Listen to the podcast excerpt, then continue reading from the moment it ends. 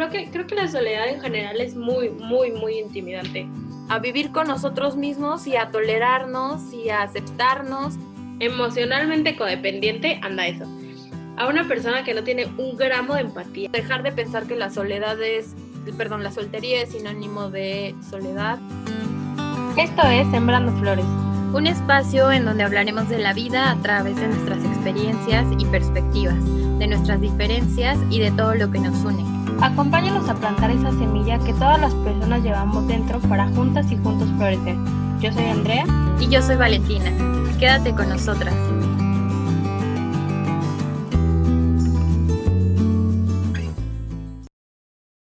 Hola a todas y todos. Qué bueno volvernos a ver después de una semana. La verdad teníamos muchas ganas de volver a grabar, pero pues nos estamos adaptando ahorita a algunas pues ocupaciones que tenemos. Pero eh, ya estamos aquí de nuevo y nos da mucho gusto.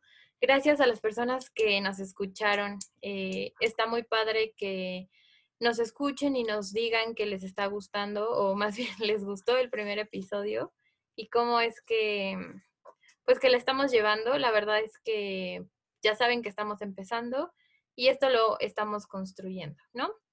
Entonces, bueno, ¿qué vamos a hacer el día de hoy? Eh, André y yo pensamos que era una buena idea, dado el contexto y pues dado el chisme y nuestras experiencias, eh, creímos que era buena idea hablar de la soledad. Entonces, pues bienvenidas y bienvenidos a este episodio número 2 de Sembrando Flores. Aquí está Andrea y la, negra.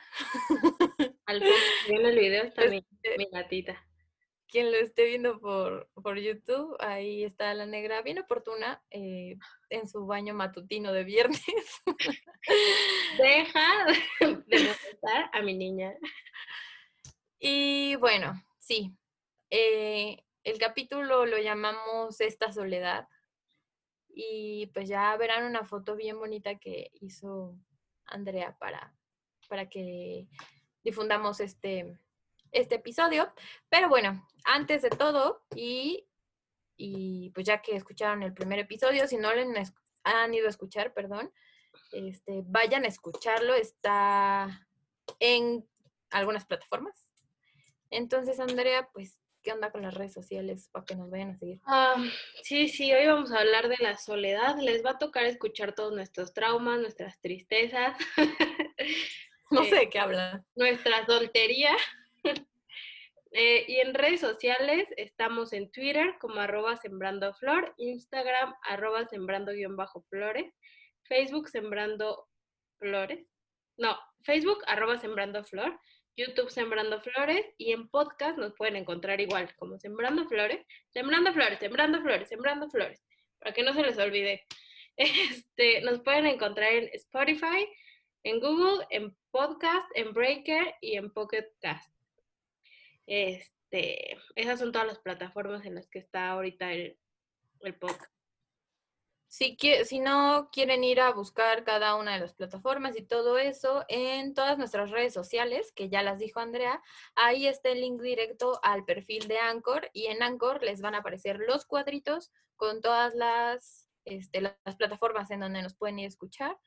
Eh, y pues nada, háganlo, deberían. y igual está el YouTube, ¿no? Pues ya saben que ahí anda también los videos y pues estamos grabando estos hermosos episodios desde la cuarentena en la Ciudad de México. Para que puedan ver a mis gatos bañarse en el fondo. vale la pena. Sí.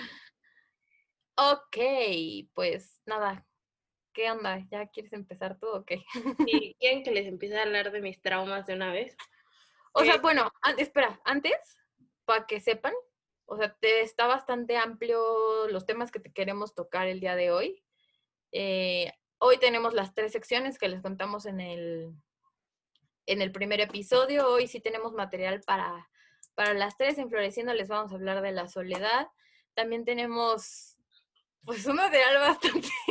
Va a estar, a lo mejor, esperemos no pecar de técnicas, pero eh, vamos a hablar sobre lo que pasó en, respecto aborto a la Suprema Corte y la posible obligación de legislar en Veracruz eh, respecto a esta materia. Vamos a hablar también de que, bueno, ya saben que ambas formamos, bueno, Andrea formó parte del primer parlamento y yo actualmente estoy en, en mi cargo y pasó algo bastante lamentable en, en, la última sesión, que fue el día de ayer, entonces lo queremos comentar porque consideramos que es bastante importante. Y para un tema más ligero dentro de la sección de marea, que creo que no les había dicho el título, pero esto estamos hablando de marea, eh, vamos a hablar de qué pasó con la ayuda y por qué se hizo tanto, tanto desorden con ese tema que me dio mucha risa. Y pues les vamos a platicar, ¿no? ¿Qué, qué pasó ahí? Y en Echando Raíces les vamos a recomendar un texto, muy buen texto, ¿eh? Por cierto, mm, padrísimo el texto, que se llama... ¿Puedes decirnos, por favor, quién es la autora de gran texto? Es, es una morra este, que se llama Valentina Azul Zamora. Sí la conozco, ¿eh? No crean que es autopromoción, o sea, en absoluto. o sea, sí es autopromoción, pero también es un tema que sigue vigente, ¿no? Entonces, pues dado que esto, bueno, sigue siendo julio y dado que esto fue la última publicación que hice y que pues considero importante reproducir el mensaje, les queremos recomendar el texto que yo escribí. Es un artículo que lo titulé Un llamado de, de auxilio y solidaridad, la violencia en contra del personal de salud, para saber un poco el contexto que también viven los médicos, médicas, enfermeros, enfermeras y camilleros, camilleras, todo el sector sanitario en nuestro país y un poco en América Latina y en el mundo. Eso es lo que vamos a tener en este podcast. Pueden darse un poco por enterados que lo vamos a tener que partir, no sé si en dos o en tres partes, porque no queremos tampoco que los podcasts sean eternos, pero este, pues probablemente haya parte uno y parte dos, ¿no? Eh, solo para hacer esas anotaciones. Entonces vamos a comentar con la sección estrella, que es floreciendo para pues, echar un poco el chisme sin llorar, ¿no? No, hombre, a mí no me dijiste que sin llorar. Avisar. este, Sí, pues, o sea, este tema lo elegimos, ah, creo que es bastante vigente con, todo lo de la pandemia, porque muchos nos tuvimos que, que recluir en nuestras casas. Y por ejemplo, yo pues dejé de ir al trabajo, a la escuela, que ya solo tenía una clase y no hablo con nadie, pero pues la interacción de salir a que me dé el aire. Eh, dejé de ver a mis amigas, a mi familia la veo muy poco y sí, o sea, creo que en general eh, es un es algo recurrente que todos nos tuvimos que recluir o la mayoría o salir solo a cosas súper esenciales y sí sí pega, ¿eh? Sí sí pega diferente estar eh, estar solo en la casa. Sí, em, es, es bien complicado hablar de que no solamente vivimos diferentes soledades en nuestra vida, sino que ahora en este contexto mundial nos obligaron a, bueno, les obligaron, la verdad yo tengo la fortuna ahorita de estar con mi familia, ¿no? Pero bueno, muchas personas se vieron en la necesidad de, dejar un montón de cosas, ¿no? Y, y, ya no solo dejar esas cosas, sino que la implicación fue aprender a manejar esa soledad que era obligatoria, que no era opcional y que además era con el fin de cuidar la salud de todas y de todos, ¿no? Entonces, pues sí es complicado y lo queríamos platicar. ¿Por qué? Porque pues está bien sentirse mal y está bien sentirse solo y es normal, es natural que al haber tenido pues un cambio de vida tan drástico, drástico, perdón, este, pues nos enfrentemos ya no solamente a dejar todas nuestras actividades, ¿no? Sino también a, a vivir con nosotros mismos y a tolerarnos y a aceptarnos, porque eso creo que fue algo que, que causó mucho, pues muchos problemas, ¿no? De cómo en realidad, pues sí, estábamos aquí y allá, y entre escuela, trabajo, amigas, amigos, reuniones, proyectos, pero ¿qué pasa cuando te tienes que quedar a escucharte a ti mismo, a tener que convivir contigo, aceptarte? O sea, ¿qué problemas vienen con, esa, con ese tipo de, de circunstancias? Sí, yo, o sea, yo personalmente creo que ya les había dicho, no me considero una persona bastante sociable y justamente un amigo cuando empezó todo lo de la cuarentena y me vio un poco desesperada, me dijo, no, que no te gustaba la gente, pero o sea, ya es un contexto completamente diferente que siento que se me fue de las manos, ¿no? O sea, de decidir en qué momentos sí y en qué momentos no estar con las personas o en qué momentos necesito mi espacio a todo el tiempo estar sola, porque en mi caso justamente pasó que empecé a vivir completamente sola eh, este año y, apenas estaba aprendiendo a lidiar con eso porque también fue como un cambio muy, muy, muy difícil para mí. Estaba aprendiendo a lidiar con eso y me avienta la pandemia, ¿no? Entonces, o sea, la incertidumbre en general de, del mundo, de, de económica, eh, de cuestión de salud de todos, y luego de estar conmigo todo el tiempo.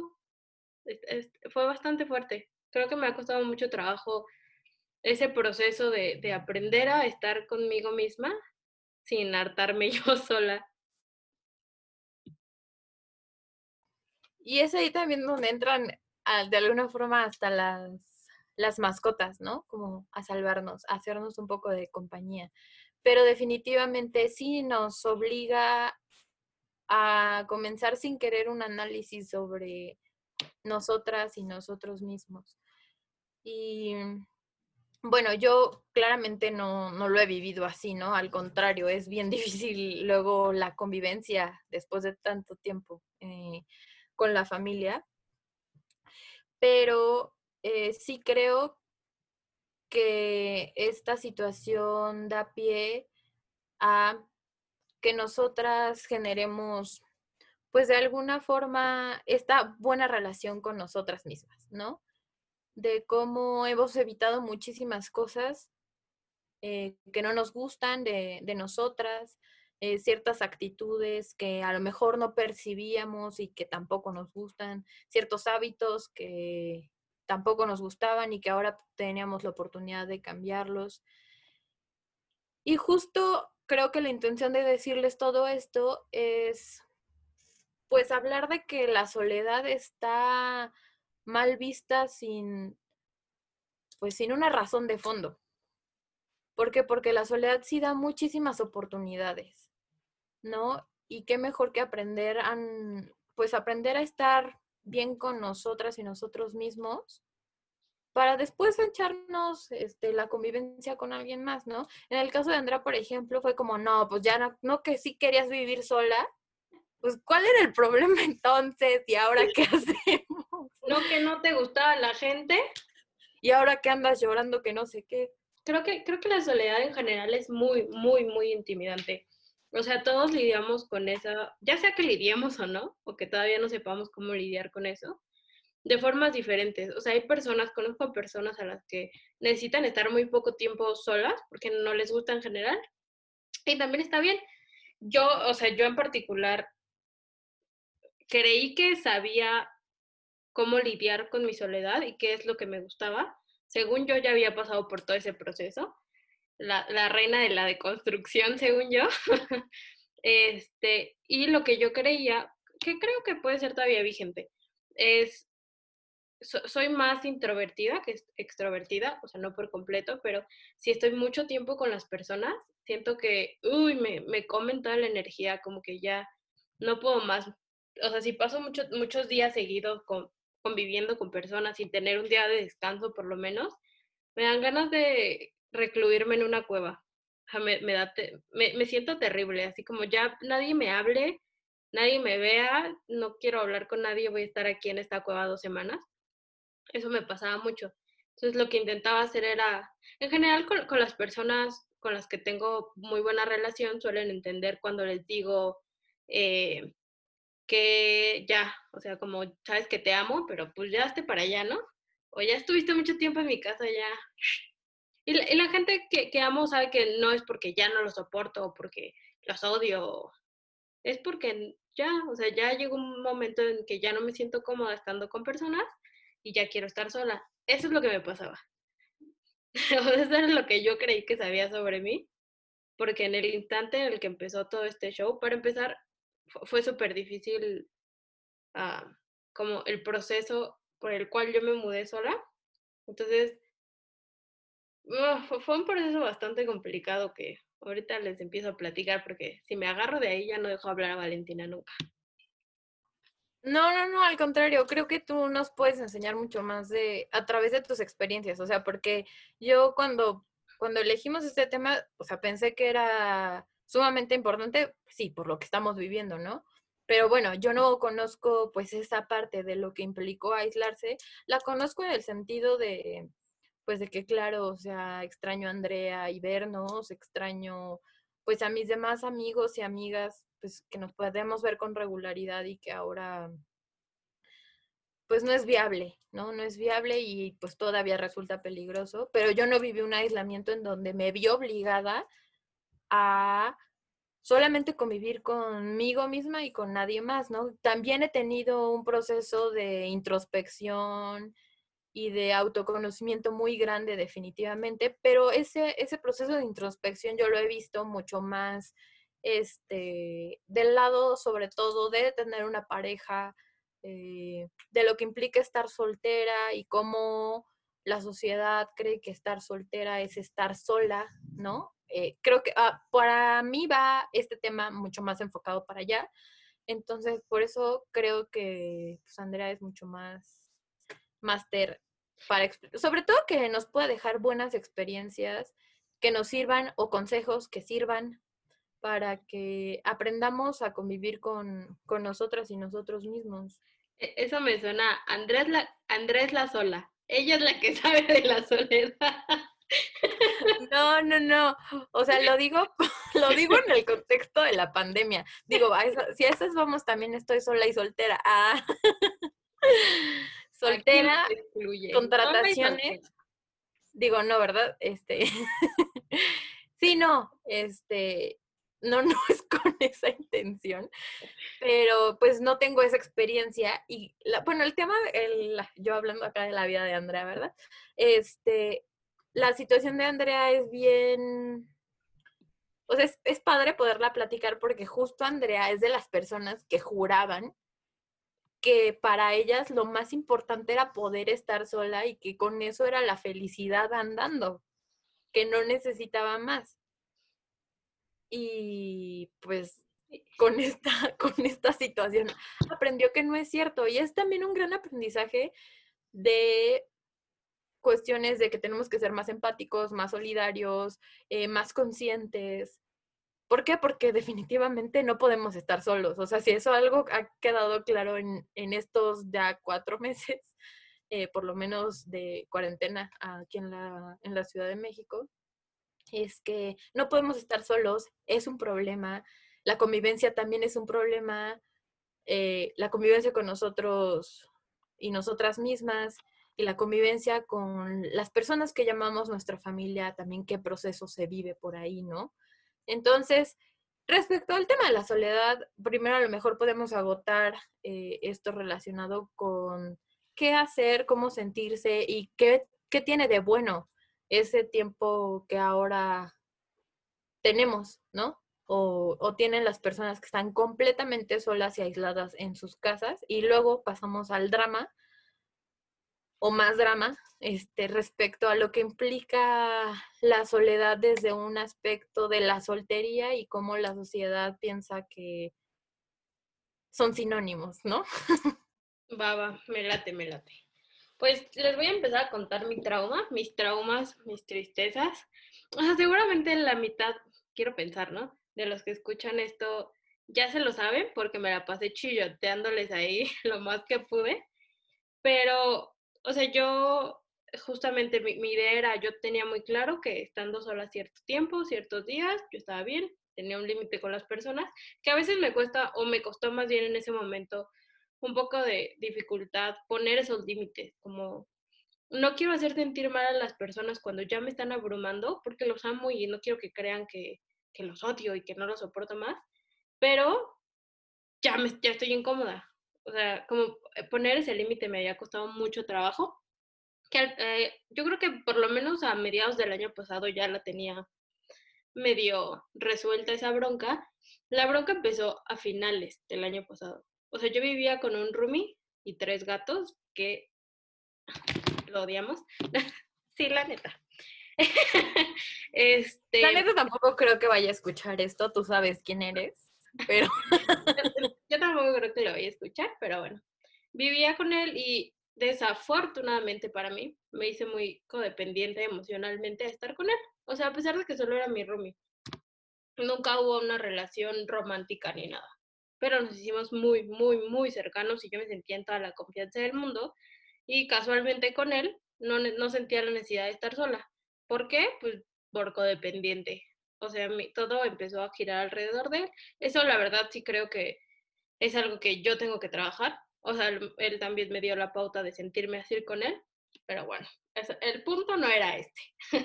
este. Reclamo. Regrésame a mis gatos, ¿no es cierto? Em, y luego eso de los gatos. Bueno, mis gatos también son mi vida entera, los quiero mucho. Y cuando decidimos que, pues que ya no, o sea, que ya no nos llevábamos bien, ya no podíamos seguir viviendo juntos, fue a finales del año pasado. Entonces, esa idea de quedarme sola, de que mi codependencia emocional hacia él la tenía que resolver ya o ya, porque me tenía que mudar, fue horrible, porque fue el golpe de voy a estar sola y ya no voy a saber qué hacer y ya no voy a tener a nadie. Y, yo sé que es bastante exagerado porque tengo muchos amigos, amigas y mi familia que me ama y me apoya siempre, pero mi cerebro fue hacia allá, o sea, lo primero que hizo mi cerebro fue, si ya no voy a estar con él, ¿quién me va a cuidar cuando me dé un ataque de ansiedad a las 6 de la mañana en la casa o a las 3 de la mañana? O sea, eso me daba mucho miedo porque era una relación que desarrollé con él. Y una relación de codependencia. ¡Qué divertido! Mm. Y luego, o sea, no pude resolver eso porque fue todo muy abrupto. Y pues mm, Roma no se construyó en un día, no voy a resolver todos mis traumas en una semana. Me mudé sola y lo que hice para no estar sola y no pensar en lo triste que estaba de, de estar sola fue empezar a estar con personas todo el tiempo.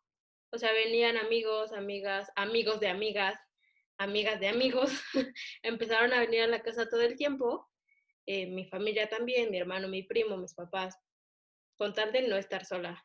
Entonces hubo un momento donde yo también me abrumé muchísimo, pero era el, o a, pronto que estoy triste porque ya no estoy con él, porque nuestra relación de amistad se acabó y me siento muy sola, o me abrumo con todas las personas que vienen a mi casa. Entonces, para mí no había ninguno, o sea, no había salida.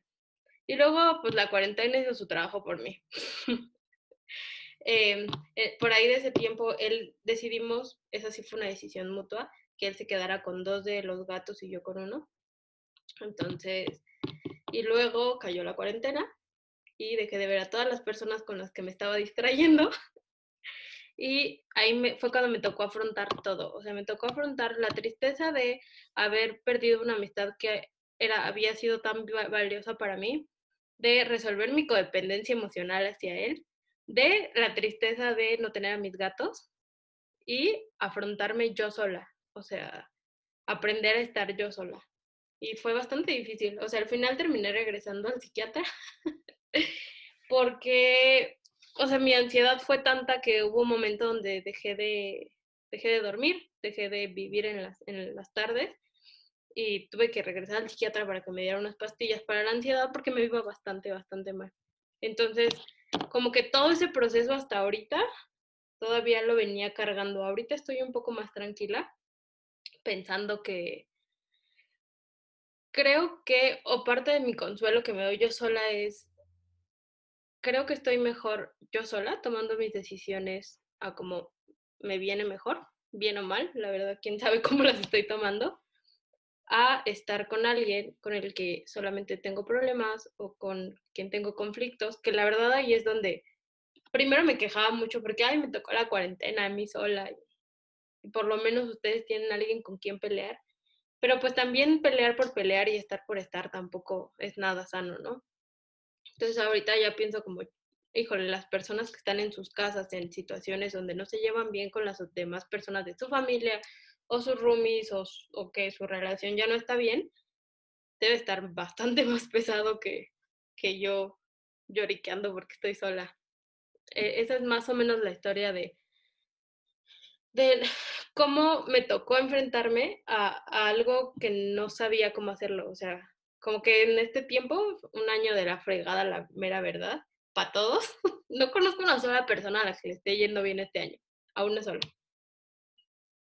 Este, cómo lo, he tenido que ir enfrentando, si bien no sola, porque tengo a mucha gente eh, conmigo, por ejemplo, a mis amigos, cuando les digo que tengo mucha ansiedad, siempre buscan, aunque estén lejos, formas de ayudarme, a mis papás, eh, eso sí, sí, cuando les hablé y les dije, saben que ya no he podido dormir y no puedo vivir porque cada cinco minutos tengo un ataque de ansiedad, dos segundos estaban aquí, sacamos cita con el psiquiatra, o sea, siempre he tenido gente que me está ayudando con el proceso, pero al final el proceso es mío, ¿no? Es, en mi cabeza. Y ha sido algo muy, muy, muy, muy pesado. Hasta ahí mi reporte, Joaquín. Pues sí, es que me quedé pensando en muchas cosas, pero... En la vida. En la vida. Pero sí dices muchas cosas muy o sea, muy importantes en el sentido de que, pues primero de que en realidad no habías asimilado bien el tema de la soledad y que una, o sea, una de las consecuencias de esta cuestión de que, como tú lo dices, la, la soledad resulta ser intimidante, es que justamente la evitamos muchísimo, porque creemos que es sumamente mala, sumamente intimidante, insegura, todo, ¿no? Y entonces la evitamos y todo lo que podemos ser capaces de hacer con tal de evitarla, ¿no? Y, a ver, antes de, seguir, ah, se me olvidó hacerles una aclaración, es que no somos psicólogas, ¿eh? Por cierto. Porque no se habían dado cuenta. O sea, esto es mera experiencia personal, ¿no? Este, no vamos aquí a hablarles de cosas que no sabemos. Pero bueno, dado ese punto, eh, o sea, de todo lo que hiciste y además de qué consecuencias trajo esas, este, o sea, todas esas salidas que tú, que tú buscaste en tu vida, ¿no? Y es tener de entrada una relación súper codependiente con una persona que en realidad, pues la vida te llevó a elegir a, un, a ese sujeto que pues era totalmente inviable. ¿Para qué? Para tu, tu desarrollo personal. ¿Por qué? Porque en realidad eh, pues era más problema que arreglo, o sea, eh, totalmente. algo bastante curioso es que me, me hice codependientemente emocional. Sí, sí, sí se dice así.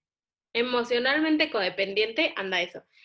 A una persona que no tiene un gramo de empatía. O sea, el tino, aparte del tino que tuve, ¿eh? como, mmm, que no tiene empatía por nadie, que no, que no sepa cómo cargar con todos los sentimientos que tengo. Me voy a hacer codependiente a él. Parece broma, pero es completamente cierto. O sea, fue la persona menos indicada, ¿no? A lo mejor no sabemos si haya alguna explicación de psicología detrás, pero la realidad es que fue la persona menos oportuna y que además generó aún más problemas, ¿no? Porque esta relación codependiente te llevó a una mala relación contigo misma, te llevó a, a, tomar decisiones a lo mejor que tú no querías tanto y a cuestionarte, pues, por qué habías llegado a ciertos extremos, ¿no? O sea, cómo de alguna forma comenzamos a tomar decisiones por otras personas. Y dejamos de pensar en nosotras mismas con el, por el simple hecho de, de querer salir de esta situación de soledad, ¿no? Igual también entra mucho el tema de la, ¿cómo se dice? Pues de la, de la, de la cuestión de la responsabilidad, ¿no? De cómo también nosotras, ¡pum!, aventamos la responsabilidad a alguien más. Eso, Andrea. Sí, mi psicóloga me dice que, como no quiero lidiar con mis sentimientos, se los aviento a las personas. Como, bueno, ten, te toca, ve tú qué hacer con ellos.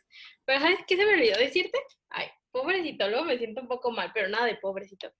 En ese tiempo, ya a finales del año pasado, que ya todo estaba no muy bien, también empecé a, andar con un vato. Que la mera verdad, ¿para qué, ¿para qué les digo que no? Sí, sí, que creo que lo busqué justamente por esta misma idea de no estar sola. Porque no, pues nomás no, no había que, que en el momento en el que me mudé dije ya nueva vida nueva yo, no puedo seguir con él. Que nos duró súper poquito el gusto, pero creo que esa también fue una de las decisiones que tomé para evitar estar sola, para no sentirme sola, como así, ah, pues yo también tengo a alguien. Y eso nos lleva a la siguiente parte, justamente.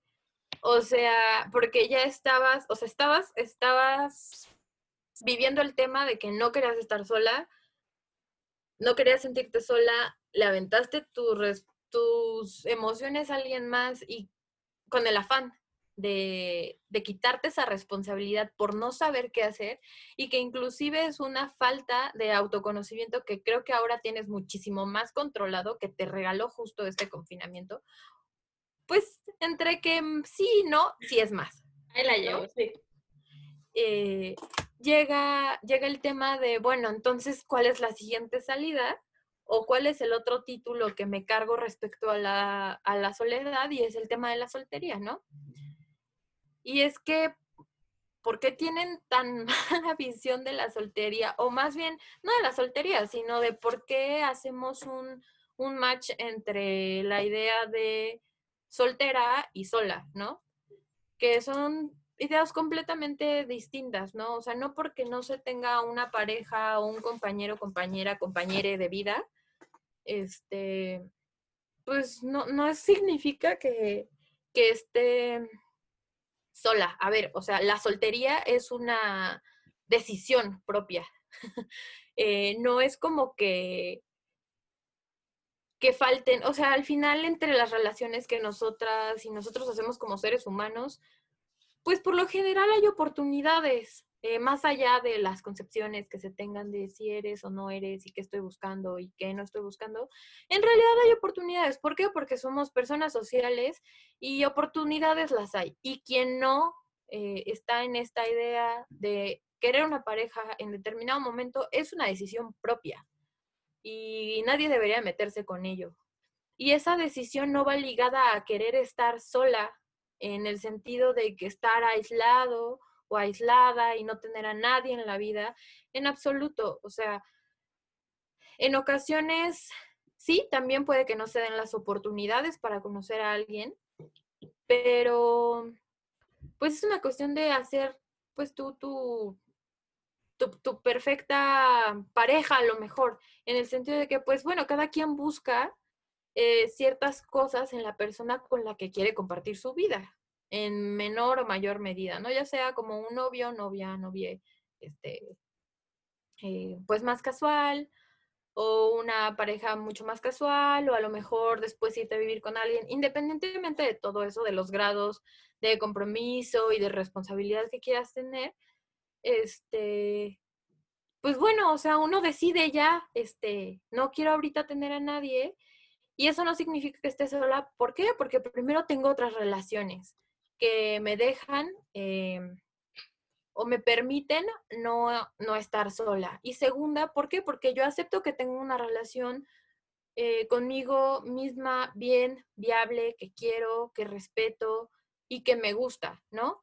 Es cierto que esta, esta idea de tener una buena relación contigo no se da de un día para otro, no se termina de construir a lo mejor, pero bueno, es, es algo que se va aprendiendo, que se va explorando. Yo, por ejemplo, en mi experiencia, y hablando igual del confinamiento, no les voy a platicar de mis relaciones porque eso es el siguiente tema. O sea, eso ya lo tenemos planeado de que es para el tercer episodio. Pero en mi experiencia, muchas veces dije como, a ver, o sea, ¿quiero o no quiero tener un novio y por qué nos está dando? Y yo solo llegué a la conclusión de la afirmación que ahorita les estoy diciendo, ¿no? Que está soltera la persona que quiere. ¿Por qué? Porque en realidad no he querido, porque en realidad no se ha dado la persona con la que yo creo que es viable para mí sostener una relación. Y tampoco ha habido a lo mejor un consentimiento de ambas partes, ¿no? Una correspondencia en cuanto a lo que se está buscando. Y esto iba ya se me fue un poco, se, me fue un poco la... Ah, ok, pero bueno, este, o sea, sí, esto ya es una decisión y, y demás. Pero no nos estamos aislando, o sea, no estamos aisladas y abrazamos como esa decisión y no queremos que seamos vistas como que vivimos en la soledad. ¿Por qué? Porque les decía que este proceso sí no se da de un día para otro, pero se va construyendo y lo que deja el confinamiento para mí en lo, en lo individual es que pues dejamos esa parte, ¿no? Como esa parte amorosa, como que de alguna forma las, las relaciones se suspendieron pues por la misma, yo no sé qué hubiera hecho en realidad teniendo una relación en medio de esta pandemia, conociéndome, no sé cómo lo hubiera manejado, pero eso también se puso en pausa. ¿Y qué creen que no me hizo falta? ¿No? Entonces, eso es una afirmación que hoy me puedo sentir muy orgullosa de decirlo. No, no me hizo falta, tuve suficiente conmigo y me encantaría también en algún momento compartir mi vida con alguien, salir, divertirnos, en una relación este, formal o no formal, eso creo que he aprendido a soltarlo un poco, pero no me hizo falta, ahorita no me hizo falta y ahorita en estos meses descubrí que estoy feliz, estoy satisfecha, mi vida no es perfecta, pero estoy satisfecha conmigo y creo que a partir de ahí puedo construir algo mucho mejor. O sea, más allá de querer forzar relaciones o más allá de querer encajar en situaciones o personas que no van conmigo, ahorita creo que estoy mucho más en la posibilidad de construir algo mucho más viable para mí, que me llene eh, mucho más de amor, que me produzca, que me multiplique lo que soy, o sea, todo eso que, que, antes a lo mejor no era antes de la pandemia, a lo mejor no traía todo este análisis y sí traía una concepción mucho más apegada a esto que les estamos diciendo o que criticamos, ¿no? Que, que la sociedad ve con esta idea de que la soltería es igual a sola y así, a lo mejor era mucho más apegada a eso.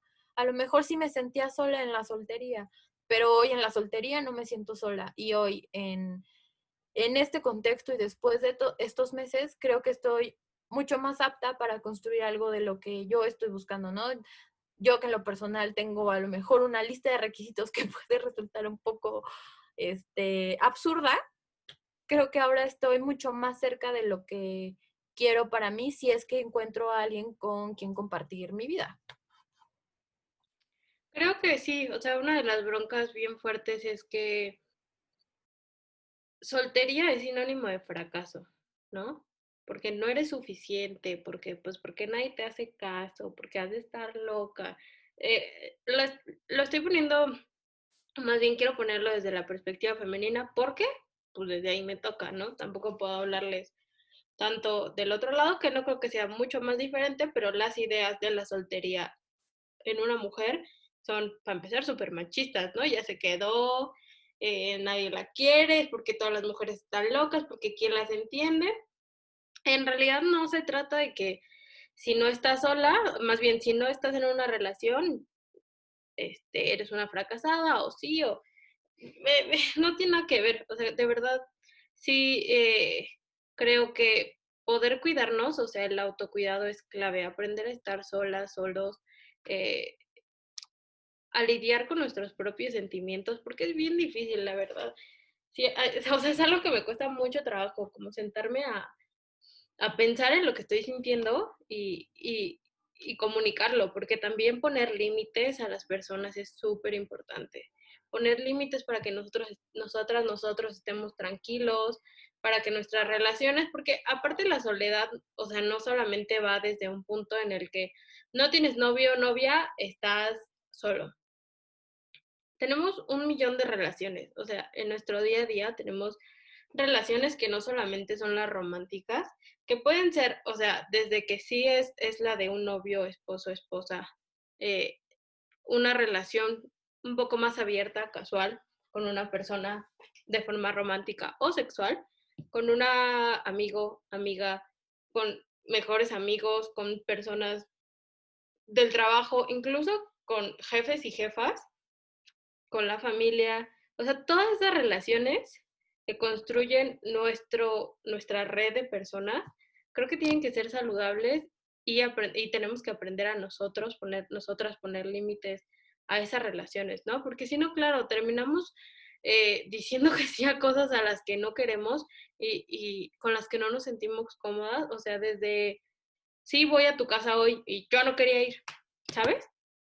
Cositas, cositas que nos ponen incómodos, hasta cosas mucho más importantes, que me parece horrible, o sea, que nos sintamos obligados con tal de no sentirnos solos, como si no le digo que sí a, a la hora que me quiere marcar, pues ya me va a dejar de amar.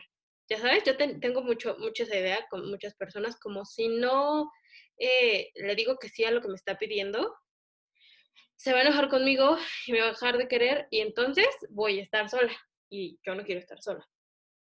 Y creo que eso es un proceso bien largo, bien difícil y es sobre todo personal, porque una vez que decidimos cuáles son nuestros límites, cómo queremos que sean nuestras relaciones, cómo sí, cómo no, es mucho más fácil poder decirle a las personas que no encajan con eso y que en realidad solamente nos están jodiendo un pedacito de vida, decirles, te me cuidas para allá. Eh, y es difícil, por ejemplo, mi, mi, relación de, y vuelve, ahí va, vuelve la burra al trigo. Este, eh, mi relación de codependencia que tenía con este, con mi ex roomie, que es de amistad, o sea, es de mera amistad.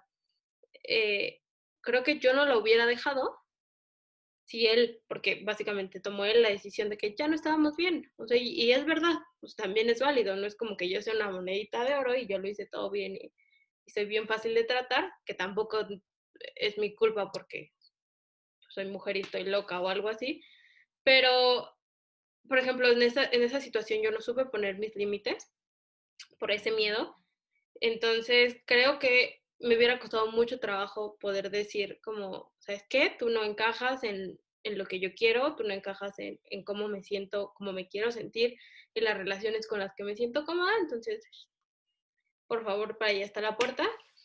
Y algo que me orilló a hacerlo fue él, o sea, que él me dijera como, no, esta relación está chida, estamos, está muy tóxica.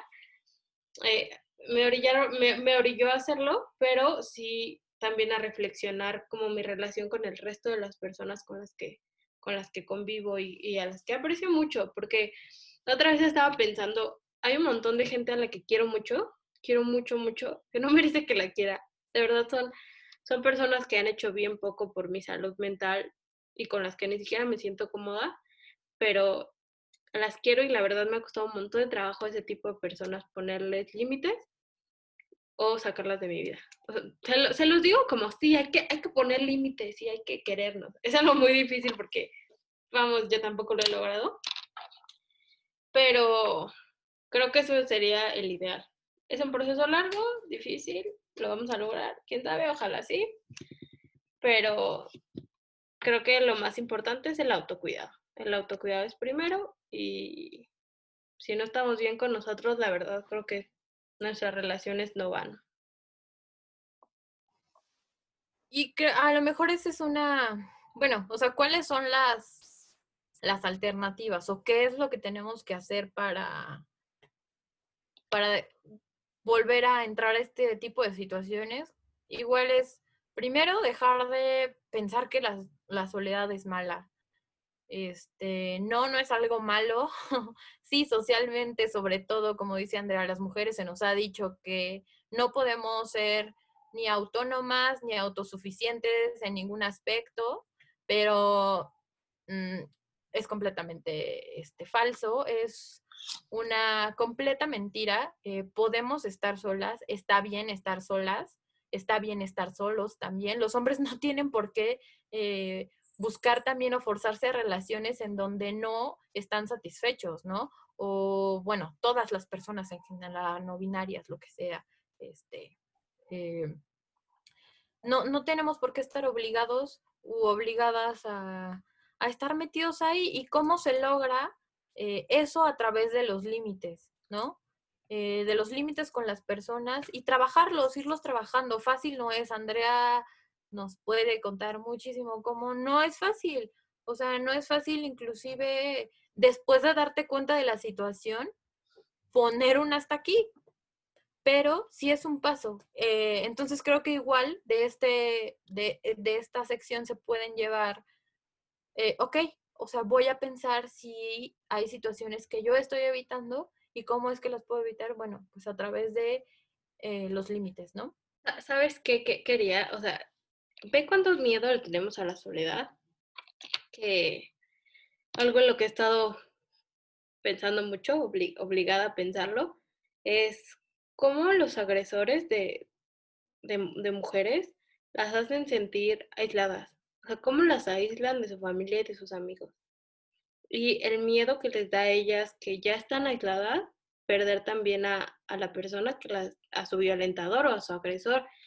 obviamente, o sea, no es su culpa, eh, es culpa del agresor y lo hace con toda la, con, con toda la intención, pero como uno de los pasos que se repiten en, las relaciones violentas es aislarlas, o sea, hacerlas sentir sola y, y aunque no estén completamente aislarlas, aisladas, decirles, tu familia no te quiere, tu familia no va a hacer nada por ti, tú ni tienes amigos, o sea, vean el impacto que lleva a nuestras vidas eh, esa mala relación, que, que, en este caso es obligada, eh, con la soledad, ¿no? Porque claramente debe ser un proceso dificilísimo quitarte la idea de, no, este, en realidad sí me quiere mi familia y te lo repiten tanto, estás sola, estás sola, estás sola, que te quedas en una situación en la que en la que ni siquiera estás bien, o sea, es horrible y es y es un control físico, mental y abuso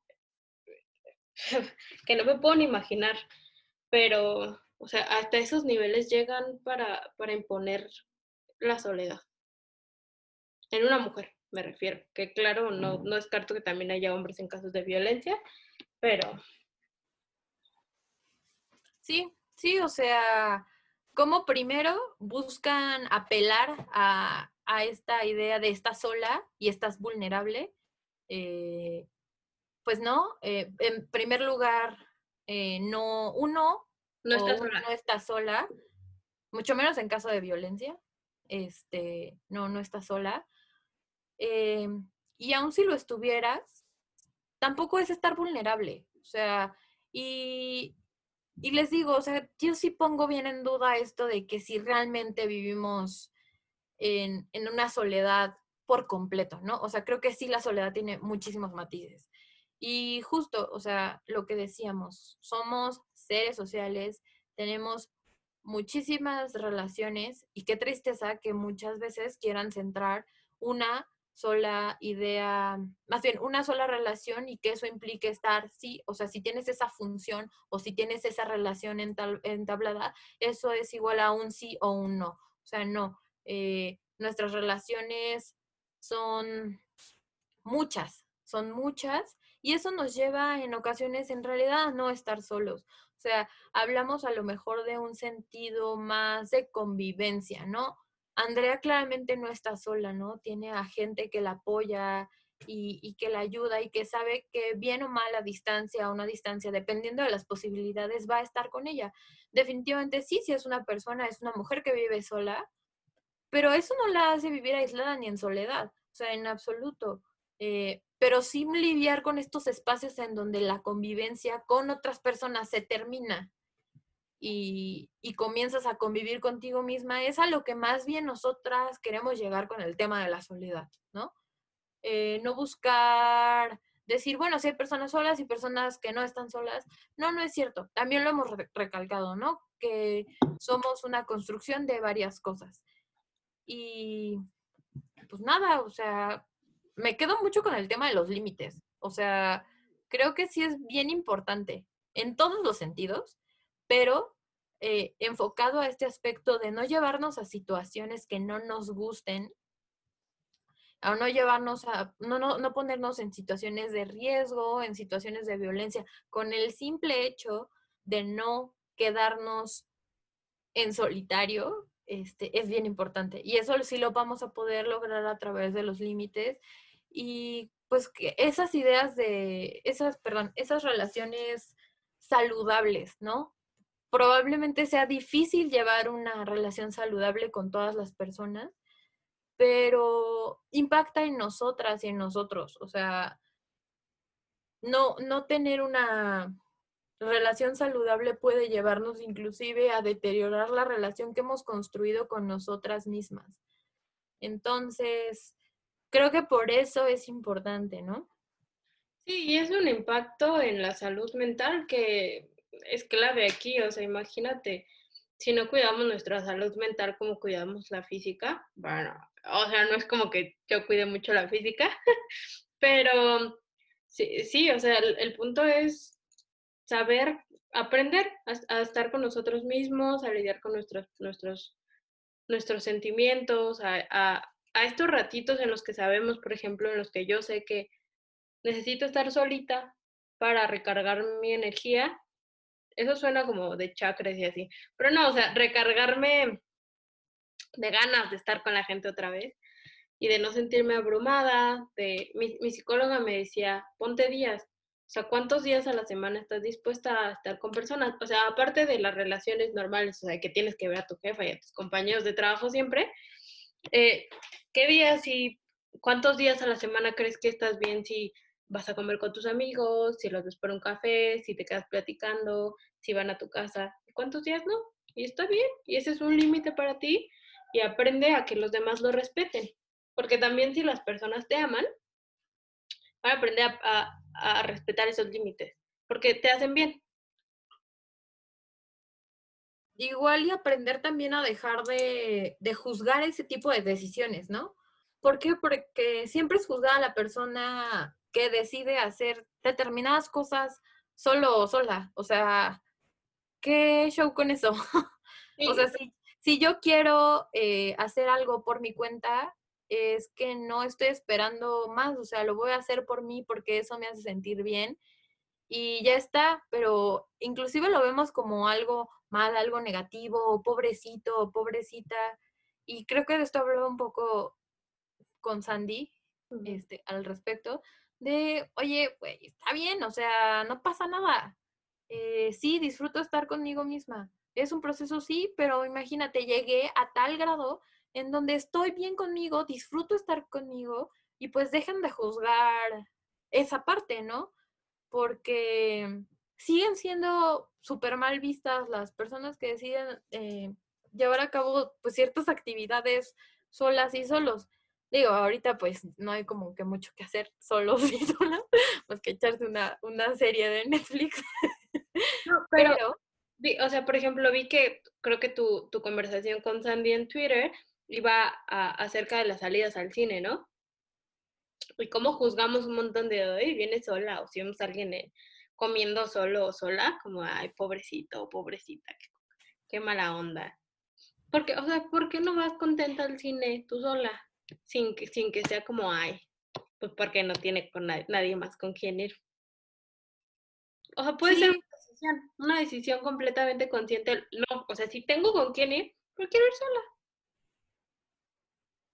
Sí, o sea, justo es eso, dejar de juzgar, pues, pues esas decisiones que una persona toma y también rescato el tema del autocuidado. O sea, ¿qué es el autocuidado? Veámoslo como todas las cuestiones que, que aportan a nosotras y a nosotros, ¿no?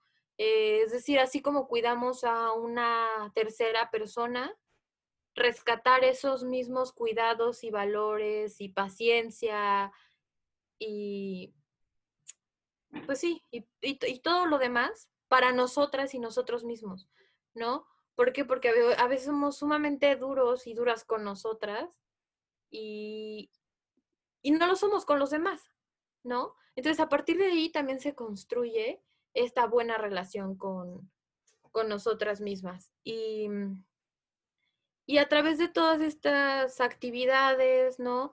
Por ejemplo, el tema de aprovechar el tiempo para algo que le hace bien a nuestro cuerpo o a nuestra mente, ¿no? Yo qué sé, ahorita muchas personas por el confinamiento han decidido ponerse súper fitness, súper chidas, yo estoy tratando, no se me da mucho, pero bueno, eso también es una decisión, ¿no? Por ejemplo, qué padre, estás ocupando el tiempo que tienes para llevar a cabo una actividad que enriquece a tu cuerpo, que lo nutre, en el tema de la alimentación, en el tema de la meditación. No digo que sean restrictivas, ¿no? O sea, si no lo haces, estás bien o estás mal, no, en absoluto. Simplemente son actividades que como seres humanos este, realizamos para sentirnos bien. Por ejemplo, André, yo podemos decir que este podcast, más allá de ser una chama, un trabajo, una responsabilidad, pues creo que está siendo más una labor inclusive de autocuidado para nosotras, ¿no? ¿Por qué? Porque generamos un espacio para hablar de nuestros problemas, de nuestras inquietudes, de nuestras posturas, pero también para darnos un espacio en el calendario de, ok, este día voy a dedicarlo a cierta cosa. ¿Y por qué? O sea, ¿y por qué lo hacemos? Porque nos hace bien, porque nos sentimos bien, porque nos hace falta. Y bueno, qué mejor que además aprovecharlo para compartir con los demás un poco de esas experiencias, de esto que pensamos y que pueda dejarle algo a los demás. ¿Sabes qué estaba viendo? Que están saliendo un montón de podcasts y está bien chido, me emocioné. Como que todos estamos empezando a, a intentar armar redes como esta para no sentirnos solos, o sea, para, para estar acompañados y para tener algo que nos llene el corazón en estos tiempos, porque aparte, o sea, en el contexto actual, la incertidumbre es al máximo. O sea, está horrible la incertidumbre de la salud de, todo el mundo, ¿no? De tu familia y de la economía, que también está horrible y luego el, no sabemos qué va a pasar ahorita, o sea, no sabemos qué va a pasar en media hora. Ya en menos, o sea, creo que he escuchado un montón de gente decir, no, ya para qué planeo. Y sí, pues es porque no estamos seguros de nada. Y, no sé, ver que mucha gente está sacando podcast, o sea, como nosotras también lo estamos intentando, me dio mucha alegría, como pensar que estamos haciendo redes para, para apoyarnos todos y, tener un lugar donde sentirnos chidos juntos. Algo, que a mí me ha ayudado un montón es, la práctica de yoga, ¿eh? Yo no quería ser esa señora de la Narvarte que va a yoga, pero la verdad es que sí, sí ayuda un montón. afortunadamente bueno, desafortunadamente no tengo dinero para pagar como las sesiones de, yoga, pero tengo una maestra lindísima que, que la verdad es que creo que ha aguantado un montón el golpe este de la economía de, del COVID, que nos sigue dando clases, a pesar de que soy pobre y no le puedo pagar, pero es súper comprensiva y ha hecho de, de, por ejemplo, mi clase de yoga un lugar bien, bien padre. Nos manda como reflexiones de qué se trata, nos ayuda como a hacer bloques en el que, bueno, ahora vamos a tratar de esto. Y aparte de la práctica física, también lo hacemos mental. Y es un desahogo bien, bien padre. Ah, e-, eso me gusta mucho. Un saludito. Un saludito a todas las maestras de yoga. Intenté hacer sonido de sonidero, pero no me salió. Qué vergüenza. Ay, qué risa te pasaste. Este, no, sí, es, es bien chido. La verdad, yo no he tenido la disciplina para, para seguir con las clases de yoga. También, la verdad, siendo un poco apretada de tiempo. Pero sí hago ejercicio y sí me late mucho. O sea, eh, híjole, eso quiero dejarlo para un episodio ¿El ¿Mandé? ¿El ejercicio? No, no el ejercicio, sino la relación con nuestro cuerpo. Uy. Pero, pero sí he aprendido también eso, ¿no? Eh, cómo cuidar o tener ciertos cuidados. Eh, volvemos a lo mismo, el autocuidado por mí, eh, por mí y para mí y dejar de forzar a mi cuerpo a ciertas cosas y comprenderlo, abrazarlo, entenderlo, y a través de eso trabajar y no querer cosas inmediatas en mí también. Eh, también en, cuanto, por ejemplo, la formación de hábitos, creo que eso es también que me ha dejado muchísimo. O sea, la verdad, tengo la fortuna de, pues, de, de tener, pues, de alguna forma toda la seguridad para, para poder estar en mi casa y todo eso. Y sí he aprovechado el tiempo también en muchísima capacitación, ¿no? Para mi profesión que, híjole, la verdad la amo, me encanta. Y este, y Andrés está haciendo cara fea en la cámara. Pero me encanta, ¿no? Y es algo que disfruto ahorita, por ejemplo, por alguna situación. Estoy en unos cursos y híjole, sí estoy todo el día, pero me encanta, o sea, me encanta poder conocer muchísimas cosas de la carrera que no, que no sabía, que se me olvidaban, eh, un montón de cosas, ¿no? Entonces, eh, pues vamos a dejarlo para, para otro episodio el tema de la, del autocuidado. Me late. Pues ya, creo que, o sea, creo que en general eso era todo lo que, toda la sabiduría que esperaba transmitirles. Y quería contarle a más gente mis traumas. no quiero ser la única. Aquí, si estoy yo traumada, todos estamos traumados, ¿ok? Ok. Este. y ya, pues hay que dejarla ahí, ¿no? De soledad, de acerca de la soledad. Valentina no sabe que tiene el... ya, sí me di cuenta. Sí, pues creo que ya. O sea, a ver, eh, solamente un resumen. Este, sí, hay, creo que hay muchos tipos de soledad, entre comillas. Eh, cuestionar si de verdad estamos solos por completo. Es una pregunta abierta, ¿no? Ya dijimos nosotras cuál es nuestra opinión al respecto. Eh, dejar de juzgar actitudes de personas que deciden llevar a cabo actividades en solitario, un consejo. Em, luego, dejar de pensar que la soledad es, perdón, la soltería es sinónimo de soledad también. Y herramientas, trabajar en límites, pues ir a terapia, ¿verdad? Porque ya vimos que no somos expertas y las terapias son un, híjole, creo que es de las máximas del autocuidado. ¿no? Este, ir a terapia. Y eh, pues sí, eso también, las medidas de autocuidado, ver qué nos ayuda a nosotras y a nosotros para trabajar para nosotros, con nosotros, y, pues creo que nada más sería eso, ¿no? Sí, o sea, yo, yo quiero rescatar mucho el no juzgar a las personas que ponen límites para su bienestar. O sea, porque creo que yo me, me ha tocado que si le digo a la gente, no, no quiero ir a la fiesta, porque no me dan ganas, la verdad, no tengo ganas de estar alrededor de gente, ahorita no me viene bien. Como, ay, pero ¿por qué eres así? Tú nunca quieres venir, me odias. ¿Sabes? Cómo aprender a aceptar las decisiones de las demás personas y más cuando sabemos que son por, por, su bienestar y por su salud mental. Ese, ese era nada más lo que quería agregar. Y vayan a terapia, terapia, terapia, ¡uh! Terapia para todos. Terapia para todas las mujeres. hay que recomendar a nuestras bueno, yo voy a la un psicoanálisis contemporáneo. La verdad, Areli, hace un chorro de tiempo que no la veo, porque eso sí, es otra cosa que a lo mejor podemos hablar en el, en el podcast, pero bueno, tomar terapia para mí, primero, vía remota no funciona y segundo, no tengo la privacidad para hacerlo, ¿no? Entonces, sí ha sido un impedimento para mí hace muchísimo que no la veo, pero ha sido tan funcional el tiempo que yo he estado con Areli que hoy en día, sí, Andrea tiene razón, ha sido un año complicado, pero no sé si antes podría decir que como estoy, o sea, ahorita me siento plena, me siento feliz, me siento todo, ¿no? Y eso también es gracias a las herramientas que he obtenido a través de la terapia. Entonces, eh, pues ahí si alguien quiere saber quién es mi psicoanalista, la neta yo sí les paso el dato. Tengo dos amigas que les ha funcionado muchísimo, que siguen yendo con ella, que la siguen viendo porque es maravillosa. Y bueno, o sea, si no les late ese abordaje, hay más abordajes, pero sí échense un clavado para analizar, ¿no?